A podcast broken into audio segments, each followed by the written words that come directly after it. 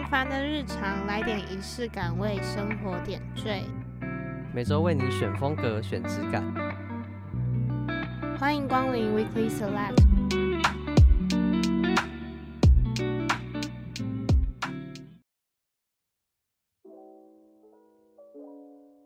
今天是旅行说明书的第二集。那今天要来分享的是我们两个人的特殊的旅游经验。那为什么会想到这个题目？是因为我自己本身就是有出国过蛮多蛮多次。我觉得应该比同年龄的人来说，我的出国经验真的是算蛮多蛮多的。然后有尝试过很多不一样的旅游方式，然后我蛮想跟大家分享的。那我的话就是比较没有那么多出国的经验，但是我可以跟大家分享，我上次有讲到嘛，我要去环岛，我就可以跟大家分享我环岛的过程。那就从小麦开始好了，反正这就是最近一个礼拜的事情而已。对，没错，就是记忆还打铁趁热，对，打铁趁热，趁记忆还在的时候，来跟大家分享一下当初为什么你会想要去环岛。高中升到大学的时候，那时候大家就男生啊就很疯啊，就想说已经到大学生了，然后也差不多那时候都可以开欧兜拜，就会想要骑摩托车去环岛，就是想要有一种刺激。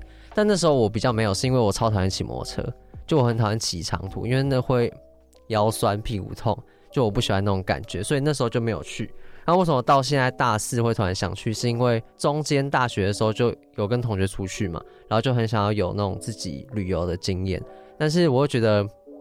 台湾其实都很近，然后很多地方其实都去过，然后你就自己去旅游，其实好像有点无聊。然后后面我就想到说，哎，那当初高中和大学那个机车环岛好像可以，就是拉回来做这件事情。然后那时候就开始规划，说我想要一个人去环岛。那你是从什么时候开始下定决心，就是开始安排这整个环岛的行程？我上一个实习结束的时候，因为我那时候想说，我一直找不到一个时间，因为环岛它不是什么一两天，它可能是至少要五天，我觉得啊，至少要五天到七天，我觉得比较合适。然后就一直找不到时间，我就想说，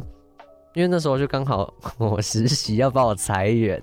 然后反正就因为一些状况，就是要。有一段时间可以空出来，这样我想说，那那段时间可以去环岛，然后我就开始规划。后来你是两个人去，对不对？对，后来是两个人，因为因为我们家不准我一个人去，他们觉得太危险了。哦，那你现在回想起来，你觉得两个人有两个人的好处吗？还是你还是会想要试试看一个人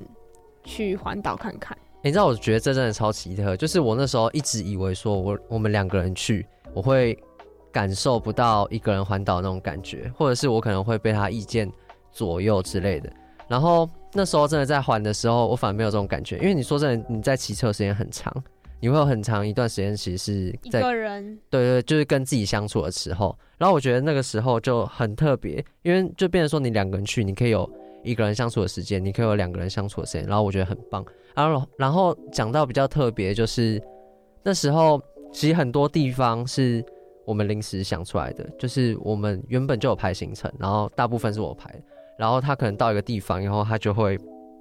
跟我讲说，还是我们要不要改去哪里哪里？然后这时候我就会想一下，我就觉得其实这种旅行当中突然插出来的一个计划，我觉得蛮有趣的，而且说真的，你也不知道到底去原本的还是去他的会是好的，然后我就觉得其实两个人会多一点想法，其实也不错。那你这个旅途当中有没有什么印象深刻的点？就是你出发到最后回来这一段旅程当中，台湾真的很有很多地方很漂亮。我那时候最印象深刻是我在西边，因为我一直都觉得西边很无聊，就是感觉好像都去过。然后是那天从嘉义要到高雄，然后那时候差不多是下午，我们就经过那种就是反正就一般的道路。然后旁边就有那种荷花池，然后是很大一片的，就是你可以看到里面全部都是荷花，然后你就看到夕阳在我们的右手边嘛，因为我们就是沿着西边走，然后就刚好西边落下，就在右手边，它就打到那个荷花池，你知道我才知道什么叫做绿油油哎，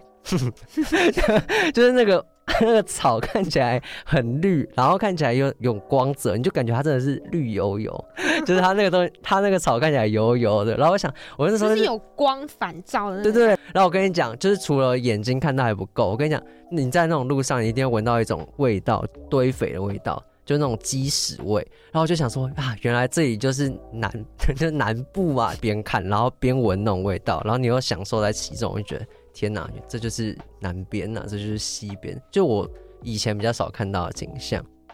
从台北，然后一直骑骑到南部，然后再从最南端往上骑，就这样整个过程当中，你有觉得你更认识你自己生活的土地吗？有那种感觉吗？我觉得一定有，因为像很多地方是真的我没有看过的，然后你第一次看到的时候，你会觉得哇，原来台湾还有这些地方。我觉得不止这次环岛，像我有一次去泰鲁阁的时候，我就真的被吓到，我想说天哪，这地方看起来超棒，然后我居然。到二十岁我才去过，去垦丁的时候，反正他就会走一条叫平和公路，然后到差不多到车城那个地方，我就看到原来台湾的树，因为你知道你一直在走，你会看到北边的植物跟南边的植物其实都长不一样，然后时候就看到有椰子树啊，然后有那种。就是它那个草，就是很看起来没营养，你知道吗？看起来干干的，然后，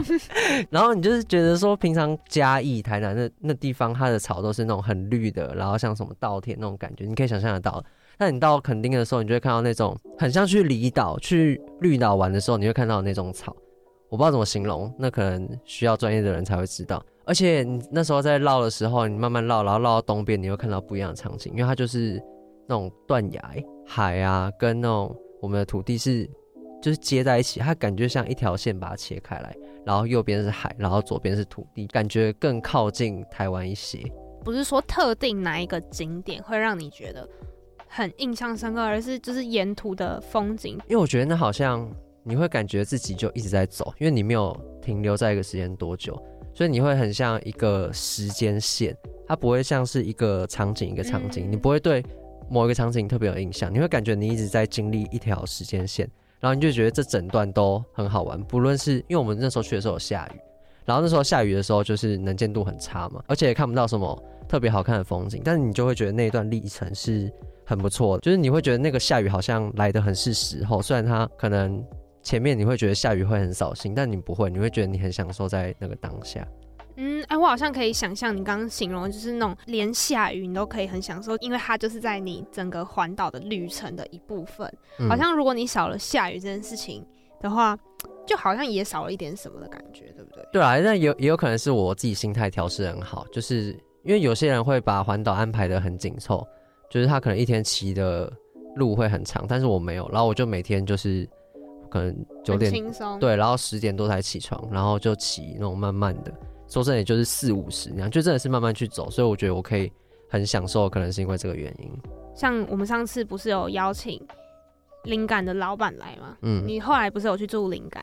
哦，对，我觉得新的想法，嗯，我觉得可以先分享我住朋友家的事情。反正就第一天到台中，台中的房价跟台北房价实在是差超多。你知道他们那时候我们去住，因为还有他的女朋友跟他朋友，他们都睡在那一整个那一层里面，然后就是不同房间，然后有共同的客厅这样。然后我我那时候就问他说：“哎，你们这样一个月要多少？”他就说一万六。然后我以为是一个人一万六，就没有是所有人一万六。啊，好便宜哦！然后他们里面有四个人。第二天是到我一个朋友的阿公家去。然后我一到那阿公家之后，反正我们机车就停在外面嘛。然后就发现，哎，他家在一楼，他们的门是那种，你走进那种理发厅的时候，他的那个门会这样横向那样。哦，好酷哦！然后，然后那时候我们就一直按，你知道吗？一直按那个可以感应的那个东西，进去就跟阿公阿妈打招呼。反正他们家是有三层，就是那种室内楼梯，我们就走到三楼，因为三楼原本是阿公睡的地方，然后后来给我们睡。然后我们想说，阿公为什么要？把他的地方给我们睡，因为突然感觉阿公可能睡什么单人床，就没有，他进去是一一整个那种地地铺。天哪，阿公一个人睡这么大间，他平常是要干嘛？那时候睡的时候，我就想到我阿妈的妈妈，我阿祖之前在后龙的家。反正虽然那个后龙家是三合院，但那个家里面跟我那个朋友的阿公家很像的原因是，他们都会摆很多东西，因为好像以前老人家觉得家里不可以家徒四壁。就是什么一定就是那种要挂起来，对对对，什么东西都要挂起来，然后什么东西要摆，就是感觉东西越多越好。当下就感觉到很重的那种怀旧感，然后我也很喜欢。然后隔天早上他阿公就特别做早餐给我们吃，然后他一个人煎给我们两颗蛋。然后我想说，天哪，现在不是都在缺蛋吗？他还给我们两颗蛋，好奢侈啊！我觉得后来我们到垦丁跟到台东花莲那个住宿其实就没什么，那就是睡觉的地方。一般的民宿这样，最后一天我特别又去住阿志他的青旅，叫灵感青旅嘛。然后那时候我到之前，你知道他就打电话给我，就当我正在苏花在那边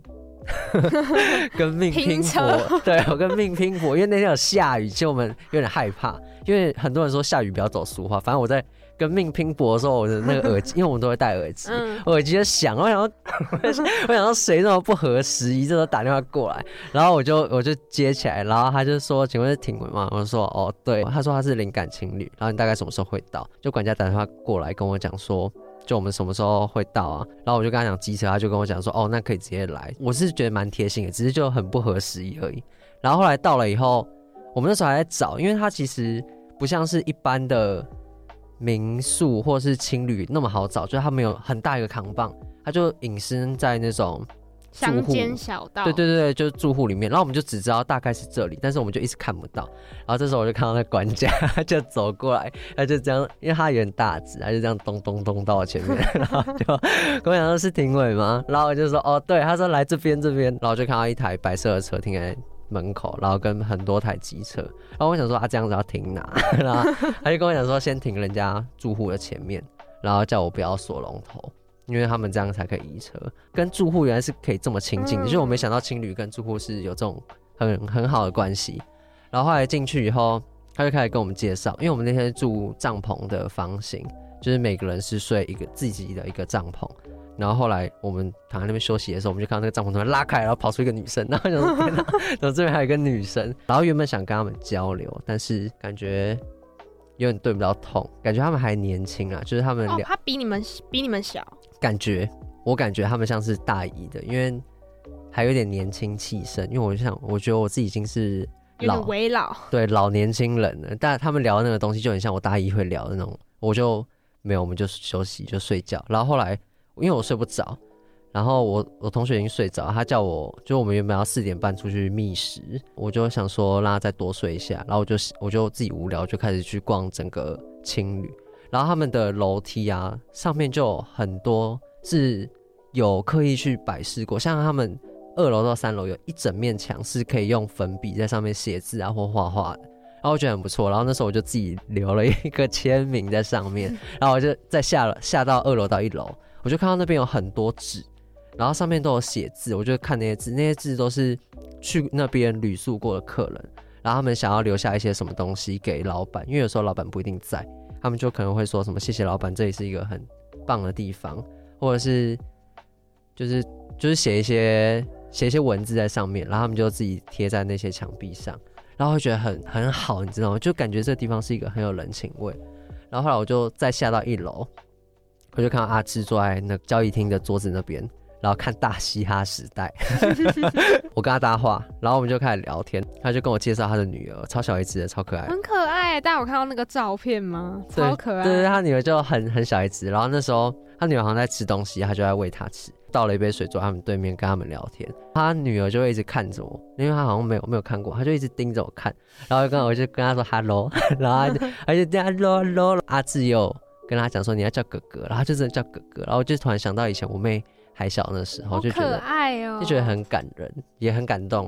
的那种感觉，而且就没想到一个老板可以，我之前去过的民宿老板一定都会在他可能他自己的房间，哦，就比较安静，对，或是柜台，就他们一定会在一个专属的地方，就没想到我去这个青旅，他的老板是坐在交易厅跟大家互动，我就觉得超酷。我觉得像你刚刚讲说，就是还有女儿在旁边，这超级有生活感的。对对对，就好像他把那边当成他第二个家。对对对，就是跟客人一起在那边生活，感觉。嗯，而且他女儿也跟管家很好，就是他女儿会走到管家那边，然后给管家抱啊，然后会觉得天哪，他们一定是很常一起生活在那边，才会有这样的情感。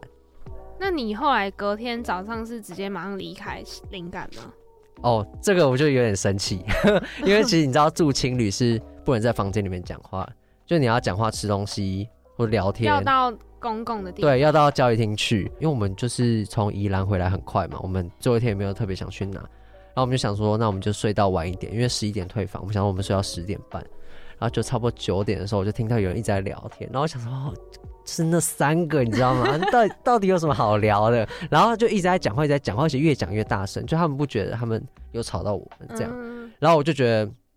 有点不舒服。但我觉得这可能就是住情侣的一个过程。然后反正后来我就起来了嘛，然后他们就看着我，然后我就看着他们，然后我就我就拿着我牙刷去刷牙，我想我想到这群人怎么可以这么没有礼貌？就他们走以后，我就把我同学叫起来，准备要离开，然后就下到一楼的时候，又看到阿志，他他就在一楼在那边看 NBA，就留下来跟他看了一下，就问我们说要去哪，要干嘛，我们就闲聊一下，然后后来就是慢慢的离开灵感。那你这样子环岛过一次的经验，你有没有？哎，如果像我之后也想要去环岛的话，要注意什么，或者是？你觉得什么时间点啊，或者是要怎么挑选那个进度？就是以你以你当，反正我觉得你可能不要自己去哎、欸，因为我觉得如果我再给我一次机会，我会觉得第一次不要自己去比较好，因为你在路上会遇到真的是很多有的没有的事情，然后你可能会需要两个人讨论。因为例如例如遇到什么样有的没有的事情？当你今天行程跑不完的时候，你要怎么？去决定下一个要怎么走，像我们那时候第二天，我们台中到高雄，那是我们最长的一段，然后我们还有上山，就我们到太平云梯那边去玩，然后下山的时候发现说，因为原定是要去嘉义吃鸡肉饭，但是那时候已经三点多了，然后我们想说到底要不要去嘉义，因为你去嘉义吃完饭可能五点多，然后你再再往南开的话，已经是晚上了，因为其实晚上。骑机车是蛮危险的，因为一定都会走到山路或是比较暗、没有灯的地方。对对对，所以我们就在想，起因是因为我一个同学比较想要去台南吃东西，然后我后来想想也想说，好，我们就趁白天先再往南一点，所以我们就直接到台南。我觉得这是一个，就是你会有不同人一起去帮你想说该怎么做会比较好。再来就是倒数第二天从花莲到宜兰，然后那天是早上下雨，而且那个雨是很就是时大时小。然后大家一定都有听过说下雨不要走苏花公路，因为是真的很危险。然后那时候我们就是有一起来讨论说到底要不要走，或是我们什么时候走。但我觉得你自己一个人的话，可能很难去评估到说我今天走这一条到底会不会危险。就是很多危险的事情，或是需要讨论的事情，我觉得会是两个人会比较刚好。而且有时候可能假设今天真的时间问题，你要晚上骑一一段路的话，两个人一起一定比一个人还要安全。对对，而且有些事情你会疏忽掉，就像是你可能第一次没去过，你不知道哪边有加油站。然后像台东到花莲，它好像那整段就只有三间加油站，所以你只要在台东出发前，你可能忘记加油，你的车就一定会在路上没有油，对啊，那如果今天有一个，因为像我朋友他是有环岛过，所以他就知道说就只有三间，所以我们出发前就有去加油，就可以避免掉一些麻烦啊。我觉得，哎，这样听下来。我觉得其实环岛蛮有趣的，而且就跟我想象中，本来我以为你会跟我分享的东西不太一样，因为我原本可能会以为你会跟我说，就是哎、哪个地方哪个地方很漂亮，或者是哪个地方哪个地方有什么好吃的啊，或者是哎、欸、觉得可以去那边，或者是下次想要去那边。但是你讲的好像比较多都是你真的所见所闻的过程，不是指特定一个点，嗯，那种感觉。因为我觉得。说真的，还是有很漂亮的地方，还是有，但是那就不是一个景点，它就是你在路上，你可能骑车骑到一半，你就瞬间觉得哇，好漂亮哦！你知道那时候，因为我们都有戴耳机，然后有讲电话，因为要看路什么，可以互相提醒。然后我有时候会就是忘记我们在讲电话。我就骑到一半，然后突然就是那种自己在跟自己讲，我就这样，哇，好漂亮哦！然后就是他就想说，他说你现在是怎样？然后我想说哦，拍谁啊？就我忘记我在跟他讲电话，就是他也忘我了。对，就是他也听得到我我讲话的声音，然后我就觉得有点可耻，但是是真的很漂亮，尤其在苏花那一段，因为可能有人以前开车经过，有走过苏花，但是我觉得骑车是完全不一样的感觉，就是你会感觉你好像跟他们靠得很近。你会觉得那个海就真的在你旁边，然后你会觉得你是真的在一个山上，然后你有看到那种就是地上有洞，就那个道路有洞，然后那个洞看下去是可以看到海的那种。天哪！然后我觉得超酷，但是我觉得是因为它危险，所以它也很漂亮，就是因为它很贴近大自然，是比较少人去走的地方。嗯嗯。那像你刚刚讲到说，觉得第一次去不要自己一个人去，因为会有很多麻烦。那除了这个之外，你有没有觉得就是其他可以注意的地方，或是像是说比较适合什么时候去，跟哪些时候哪个季节？季节，因为说真的，台湾的天气，我觉得都没有到一定不能去。但我觉得真的要避开的话，可能会是，对，我觉得首选应该是夏天不要去，因为那真的很热。因为像我们已经四月去，我们从高雄到垦丁那段，那时候是三十一度，他写的、啊、就是三十一度，我们就已经觉得很热。然后到后面我也不管会不会晒伤，我们就是把外套脱掉，然后就剩我是剩一件背心了。然后后来肩膀就有晒伤，但是你会觉得说外套不脱掉根本就没有办法骑车，因为会闷到一个不行。适合季节，我觉得就我去现在这个时间去，对，因为你知道梅雨季是五月到六月，然后三月到四月虽然会有春雨，但是你不确定春雨会在什么时候出现，所以我觉得三月到四月比较适合啊。十二月到一月就冬天嘛，骑车很冷，你可能。还要戴手套，或者穿得很厚。嗯。对，就是带东西要带更多。对对对，你就可能没有办法一个包包就装得下，你可能就是前面脚踏垫也要放。但其实前面脚踏垫要放东西是很危险的，对，因为你脚就会放在外，对，对，而且你会放在外面。然后你骑久以后，你就觉得腰酸背痛。然后七八月就是暑假嘛，就是很热，而且人很多，这样。三月四月好像是最佳时机耶。对啊，只是就我们很不幸，就是有碰到下雨这样。对啊，就是稍微有一段路比较危险，但其他天天气也都算还不错。接下来呢，就换我分享我去国外特殊的旅游经验。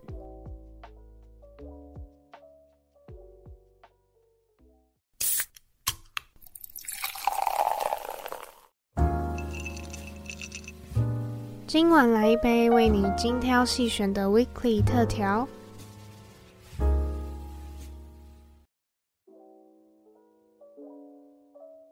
好，那我这次分享一个是我自己觉得我人生中出国过这么多次，我最最最喜欢的一次旅行。然后那一次是我去当国际志工。志工哦，嗯，因为那个时候我刚不是说我其实很常出国嘛，所以小时候我妈觉得放暑假的时候，他都觉得我待在家很吵。很吵，对，然后有点定得在那边，对，就很定得，就是每天都不知道在干嘛，然后晃来晃去，他觉得很浪费生命，嗯，然后他觉得我应该要去学语言，就是应该要好好练习英文啊什么，然后反正他就会那时候我大概国小六年级毕业那一年，我就先去了加拿大游学。去加拿大的时候，我就觉得哎，好好玩哦，爸妈都不在，然后就可以作怪，你知道吗？然后又可以交到很多朋友，然后可以认识很多不同国家的人，这样。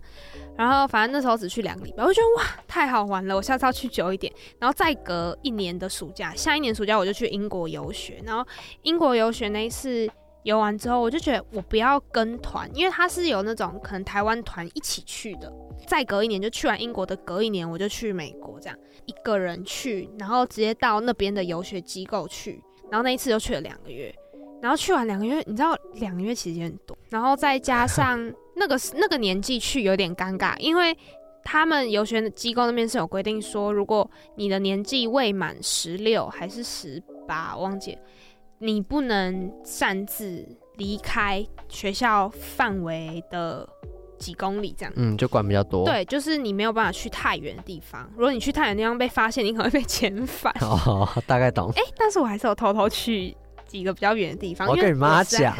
没有，我妈根本不管。但是我因为我实在是被闷太久，然后那时候朋友就问我要不要去，我说好啊，那我们就走，我们就去了这样。因为想说都到那边，你总不可能去美国两个月，你只待在语言机构吧？你会疯掉。是啊，反正我那次去两个月之后，我就觉得哦不行，我觉得有点腻了，差不多了。嗯。隔年我就不想要再出国了，我就说我想要待在台湾这样子。可是我妈就觉得不行，她觉得我在台湾的话一定会耍废，她就说不行不行，我要把你送去澳洲什么的。那我说我不要不要不要。那时候就看到学校布告栏后面一个国际志工的传单，嗯，我就看到我觉得哎、欸、好酷哦，然后我就上网查，然后查了一下发现嗯不用去太久，这样我就可以待在台湾久一点，然后只要去十天我就可以回来了。我想好。那就这个，然后就跟我就很开心，我就跟我妈讲，因为我妈就觉得啊，有出国就有意义这样子。嗯，然后我就跟我妈讲，哎、欸，我要去这个，我要去这个，这样。我还找了一个朋友跟我一起去哦。那时候就是以一个不想要出国出太久的心态去参加国际职工的。嗯，那时候其实对于国际职工这个概念其实完全是零，因为我后来是选择去斯里兰卡，在印度旁边一个小地方，小地方这样。去之前其实我们都要做一些行前筹备。你要先设计好，你当下到那边带小朋友的时候，你要跟他怎么互动的游戏，因为我们的语言不通，他们也不会英文，嗯、所以我们在设计游戏的时候，其实就要想说，你要怎么不经过语言，可能你比手画脚，他们就可以理解你。或是怎么透过图像让他了解说，哎、欸，这个游戏要怎么进行等等的。嗯，然后除了这些之外，你还要准备一些可能你平常用不到的文具啊等等的，你要带过去那边，就是给他们捐赠给他们，对，捐赠给他们这样子。反正就是我们要做行前筹备。嗯，其实到筹备的时候，我都没什么感觉。我对这一次出国，我就是抱着一个哦，混那个时间，有点混时间，然后 啊，就是看一个比较远的地方，因为大家都没有去过斯里兰卡，我身边除了我以外的人没有去过，就想说去一个啊，大家都没去过的国家，很酷这样。上飞机，然后下飞机那一刻开始，我才开始有点意识到啊，我今天要去的一个国家，并不是平常我所想象的一个地方，因为斯里兰卡它其实是一个蛮算是落后的地方。我们那时候下飞机之后，我们就坐了一辆很像巴士的东西，嗯，然后那个巴士真的超级破，它没有窗户，很爽哎。然后我们那时候就想说，哇塞，这个是怎样？而且位置很小，嗯，然后那个整个公车很旧。你们志工团总共几个人呢？志工团大概十几个，一个总领队，然后两个是那种曾经有去过当国际志工不止一次的。哥哥姐姐一起，比较有经验的人。对，然后反正我那时候是高二去，我那个年纪之上还有很多人，有些是大学生，有些是刚毕业，嗯，正在实习的那个阶段，年龄层很广。对对对对对，所以年龄层其实都算蛮广的。我们是最小的，其实我觉得年龄都还好，因为大家都是第一次去那个地方。反正那个整个车就很破旧，我有吓到，因为那整个路上面的那个。店家的招牌跟地板都不是柏油的，嗯、是有点土的感觉，大概可以想象，沙沙的。然后他们的门窗玻璃上面都灰灰的，有一层 灰的感觉。我那时候没有嫌弃，我是大开眼界，原来世界上真的有这样子的地方。嗯、因为那时候我才高一，所以我真的没有办法想象，所有东西都是从电影里面、电视上面或者是课本上面看到的。嗯，我并没有真的亲身去看过这样子的一个场景。我们就到了一个地方休息。哦，真的开车真的开超级久，就休息一下去上个厕所，回来发现车子开不动，然后我们你知道我们最后是用推的，哦，真的用推的，推把车子往前推一点，然后它才有那个动力，还是这样。哦然后反正连路边的，就是不是是当地人，路边的当地人也一起帮忙推，也一起帮忙推，很酷。然后好，我们就哦，终于又上路了。然后一路就这样开开开开开，放眼望去就没有房子这样，有房子，但那个房子就是很矮的那种，没有高楼大厦，完全没有。嗯，我们到当地之后下车，我们是住在一个算是教堂里面，嗯，然后它是旁边有一个小宿舍。我跟你讲，那宿舍有多破旧？那宿舍的破旧程度，就是它里面就是一张床跟厕所没了。哦，是啊、哦，一个人一间这样？没有，大家一起。哦、大家一起一间。大家一起睡在，可能那里面有很十张床好了，就大家就自己选一张床这样。哦。然后它的地板是，也就是那样灰灰的那种。OK，对对对，大概可以想象，好像是那种战争的医院的感觉，对听起来。很像，然后厕所有多可怕？没有洗澡不会有热水，嗯，所以我们那十天都是洗冷水澡。但没差，夏天的时候还好吧？不会，我跟你讲超冷，我每天洗澡都超痛苦的。可是你知道，我就是吸一口气，然后赶快跑进去，然后赶快洗，然后赶快游泳，然后出来。厕所更可怕，我跟你们说，厕所是你上厕所上一半，你可能会突然看到青蛙跳出来啊，或什么之类的。最讨厌青蛙，超超级恐怖。我也是洗澡的时候洗洗，突然看到一只虫，我不知道是什么虫，反正都蹦出来，我整个，然后又不能尖叫，你知道吗？你就。就是憋在那里，然后你的眼泪快哭 出来那种感觉，整个就是很当地生活体验的感觉。嗯，但是我必须说，我觉得有可能已经比他们一些人家里面还要好，还要好了。对，呃，我们去的地方是，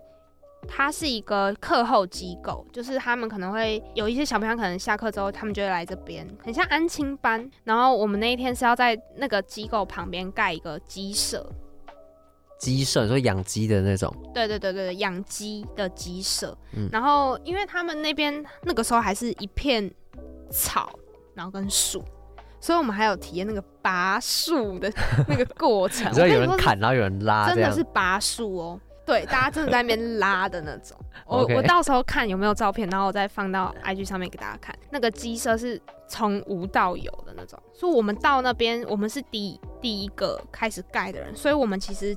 回去的时候鸡舍还没盖好。嗯，是后来陆陆续续，因为我是参加 YMCA 的团队，所以 YMCA 后来有更多的人过去之后，才慢慢把它盖起来的。嗯、但反正那边有我的手印，因为那时候我们是第一个做的人，哦、所以我们就是那时候就开始就做手印，所以每次去的人，你只要有经手这个鸡舍，你就会有你的手印在上面。这样，嗯、除了这个任务之外呢，他们那天就还跟我们分享说，哎、欸，他们现在目前斯里兰卡那时候状况是怎么样？那反正总之那个时候我才了解到，哦，原来斯里兰卡那个时候是他们前几年有战争，然后战争的严重程度是，你可能那个时候的小朋友他是有看过战争，也就是他的亲人可能直接死在他面前，他的朋友可能隔天就过世了的那种。所以其实我觉得，就是那个时候那边的人跟我们说，其实那边的小朋友他他们并没有很好的心理的。医疗，所以就没有资源给他们。对对对，没有资源给他们，所以他们其实是，嗯、呃，看过战争，但他们就是好像这件事情就是一件很平凡的事情一样。嗯，但其实这并不正常。最感动的是，那边的小朋友的年龄其实差距蛮大的，有从十八岁的成年的也有，然后也有那种五六岁的。然后，反正我们那时候要玩一个跳绳的游戏，然后那个十八岁的哥哥，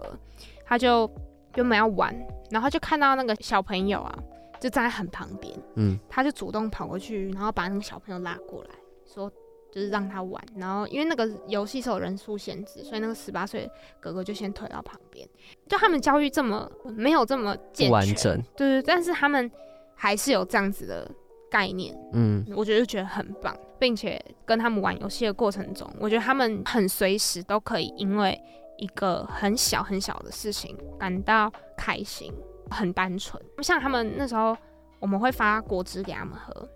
然后对他们来说，其实果汁是一个很奢侈的东西。不要讲他们，我们小时候，我们有五块十块，对我们来说也是一件很奢侈的事情，因为可能小时候不会有零用钱嘛。那那一瓶果汁。一定是更珍贵的东西，因为他们其实都很贫穷，所以他们是不可能被允许去买这样子多余的零食什么的。可是他们愿意分享，就是那时候我们就一人一杯的，有一个弟弟突然跑过来，嗯，然后把他那一杯哦、喔，大概剩一半吧，他直接给我，哎，觉得他们很善良，然后很单纯，嗯，是看到我自己小时候的感觉。我发现，哎、欸，小时候我是不是也是这样子？然后我会觉得，为什么他们？就是这么善良，可是他们生活地方这么辛苦。嗯，因为我其实我们每一天晚上回去，我们都要分享我们每天看到的或是一些心得，这样就当做是我们团队内的对交流这样。然后大家交流到后面会很想哭。我一开始完全不觉得，因为我那时候觉得啊，去十天你是可以帮到别人什么东西。领队有跟我们说，就是不要觉得我们去一次我们可以改变什么东西。就是他们生活的地方会会是一样的，就是你们不要觉得你们可以改变什么，或者是说你们去了，他们的生活就会变很好，那是不会。他是给我们心理建设这样子，每个人看到东西都是很我们现在的生活没有办法想象到的东西，跟他们，因为我知道我们是最后一次相处。因为我以后可能也不会去斯里兰卡了。对啊，好，我们还是很开心玩啊什么，然后拍照啊什么什么的。然后我还一直哦，我就一直很想要他们记得我。然后一直到那一天，我才发现说，其实不是说你要让别人就是生活变很好，或者是说你不是希望你去那边你可以改变什么东西，你好像只能给他们一个很开心的暑假，就这样。对，而且我觉得是。互相的，我去那边，他们给我有很多很开心的东西，然后他们也有让我想起，就是我很小的时候那种很单纯的感觉。你知道我听到这边超有感，因为我们之前有办过营队，然后也是到台湾的偏乡，不是到国外，就是台湾的偏乡的国小里面去教课，然后是五天，对，五天整的课程。然后那时候你知道老师也是讲一样的话，就是。你去，你没有办法改变他的生活，你只能给他一个很好、很棒的回忆。然后你也不能介入他说，你可能以后会变成什么样的人，就是你没有办法改变他以后的走向，因为你就只是他人生当中这短短五天，甚至你那个十天，你只会参与他人生中十天，所以你不会跟他有太多的交集，所以让我们不要有压力。然后第二个也是让我们不用太去在乎说我们的行为可能会造成他们什么影响，就让我们更享受跟他们交流那个当下，然后会让这些过程都变成一个很好的回忆。这样。对对对，我那时候其实，在出发之前就常看一些志工的文章。有些人觉得国际志工是一个很没有意义的东西，因为他们觉得台湾也有很多需要被帮助的小朋友，你为什么要先去国外？为什么要先去帮助国外的人呢，或者什么的？当然，我那时候其实也没有理那些文章，因为那时候我是觉得说，我妈叫我出国啊，我就真的是搪塞的那种感觉 去的。然后一直到领队跟我们说了，你们没办法改变什么时候，我才才开始想说，我既然都花这十天在这里，那我到底来这边的目的是什么？我从第一二天的时候，我就一直开始在想这件事情，我到底为什么来这边？然后。我为什么会有跟这些小朋友这样的情感？跟我希望我可以带给他们什么？最终我我到那边，我还是希望我可以留下一点什么。我到最后一天，我才发现，就其实真的就是你只能给他们一个童年的记忆。也许他长大之后，他不会记得你。当然，我不知道他们现在记不记得我，但是我一直记得他们。嗯。然后我最后，因为那时候我不是跟你分享说我们要种树嘛？对。然后那棵树，我就是种给那些我跟我特别好的小朋友。然后我就希望他们跟那棵树一样，就是可以很健康、平安的长大。因为对他们来说，这个东西就已经很困难。嗯，这一整段旅程改变我蛮多的，因为长大之后会变得很复杂。可是我就很希望那些小朋友就是一直都这么单纯，然后他们健健康康、快快乐乐就好了。嗯，就是很简单，然后。一直到回台湾之后，才发现说，哎、欸，其实你生活在台湾，你已经很幸福，对，很幸福，你很快乐，很健康。然后对你来说是一件很简单的事情，但其实对斯里兰卡那些小朋友来说，这是很奢侈的一件事，因为他们过去要面对很多战争，然后或者是你们家有很多贫穷的问题，然后需要看到你身边的人在你面前。可能被因为战争的关系被杀死，或者是死去，嗯，然后不只是一个两个，可能是十个、二十个，然后是很长一段时间。你那么小，他们就要经历这么多，可是他们还这么单纯。然后那时候我就觉得，就是这件事情真的是让我太震撼了，嗯，就让你开眼界了，嗯，让我开很开眼界。然后反正后来也有很多朋友就会问我相关的，就是。国际志工的问题，然后跟哎、欸、去那边要多少钱啊，或者是说你去那边嗯、呃、要干嘛啊什么的，然后哎、欸、值不值得啊？我跟你们说，就是我自己觉得很值得，那个震撼度是超级超级大的。然后、嗯、虽然说去那边其实因为那时候去十天，其实大概也是要花一天，也大概是一万多。就是他其实也不便宜。那一团里面有个姐姐，她说这一趟旅程是她送给她自己的生日礼物，去打工打很久，然后存下来一笔钱，然后她觉得花在这边。去完那那一次之后，她好像还有去过蒙古什么的，也是这种自工类型的。对对对，然后就只是不同的地方、不同的国家而已。嗯。所以这代表应该对她来说，这个东西是很值得的一次旅行。就会是一个很深刻的经验，我觉得。就像我刚刚讲，完全没有任何，我最刚开始真的完全没有任何想法，但我去到那边，我真的吓到，我是真的吓到，嗯，因为太多太多太多，我以前真的完全没办法理解的。光是我一刚开始进去宿舍那个瞬间，我就已经 哇，我要坐在这里十天，我的天哪，那种感觉。然后我们每天吃饭也是，就是要用手哦，要用手，没有没有餐具是不是？那那时候是说尽量不要用餐具，因为对他们来说那就是他们的文化。然后领队是希望我们可以就融入他们，不要觉得。你就是他不喜欢我们用一个我们好像是比较高端的哦，懂意思？对对对，所以我们当然就是融入，所以我们都用手吃。其实吃到后面我真的超会用，但就是手很脏，然后很油，就是。还有规定一定要拿一手抓吗？没有，但好像都是右手，因为啊，我想起来了，嗯、要右手，因为左手是拿来擦屁股。哦，对，因为我也是听过这样。对对对，所以我忙那时候都是用右手。我第一次用手吃饭的时候，我觉得很别扭。因为我就不知道怎么捞，你知道吗？就是因为它是饭粒哦，它是那种很像咖喱饭，但它不是酱，它是那个米黄黄的那种，哦，我知道，我知道。对对对，然后里面有很多你叫不出来的配菜，呃，叫不出名字的东西，你也不知道那什么，反正你就不知道怎么捞，你就这样捞，你就那样捞也不对，然后怎么捞好像都怪怪的。啊，不能不能把盘子直接拿到嘴巴前面用拨的吗？反正吃饭就很累，就是 在那边弄，可是蛮有趣的。我觉得整趟旅程对我来说是很有趣，然后很有收获的东西。而且，就我到现在常常还是会关注斯里兰卡一些状况，会看新闻啊什么。然后有一次，我就看到斯里兰卡好像又要战争还是什么，嗯、然后那时候我就直接大哭。哦，因为你可以感受到他们的那个处境。就是我会希望我我认识的那些小朋友都可以平安长大。那时候我种那棵树的时候，我就是帮他们许这个愿望，就我希望他们跟这棵树一样一起长大，不要变得复杂，就是一直都这么单纯这样。就你当你下飞机又看到台湾这个土地的时候，你有觉得有什么感觉吗？哦，我跟你说，那段时间我特别懂事，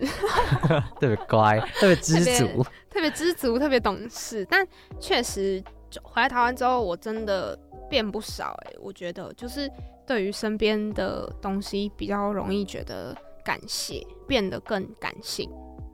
怎么说？我去到斯里兰卡第一次泛泪的时候，是我看到一个小朋友拿着一个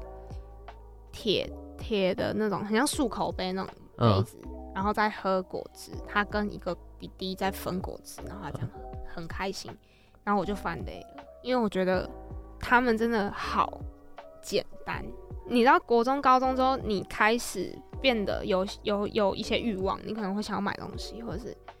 你不会因为一杯果汁就这么开心，感到开心哦，懂了。对对对，就是我已经发现我回不去了，我已经回不去那个时候那么简单的个性。然后我看到他们，甚至到十八岁这样哥哥，他还愿意。分享他游戏的位置，然后就他可能在旁边看，他也很开心。他们明明活在一个比我们复杂的环境，他们也可以这么简单，纯这么满足。我觉得这是每个人不一样的心得。就是对我来说，是我看到他们很很单纯、很简单的生活，我觉得很羡慕。跟我会希望提醒自己，我我希望我也可以这么简单，不要这么世故。嗯，那可能。像我朋友那时候，他他在分享的时候，他也说他是觉得他看到珍惜这一块，看到他们过得这么辛苦，他希望他可以珍惜他现在有的生活，然后把握自己的生活。嗯，所以我觉得这是每个人不一样的心得，就是看到的东西跟体悟都会不一样，所以我觉得很神奇在这里。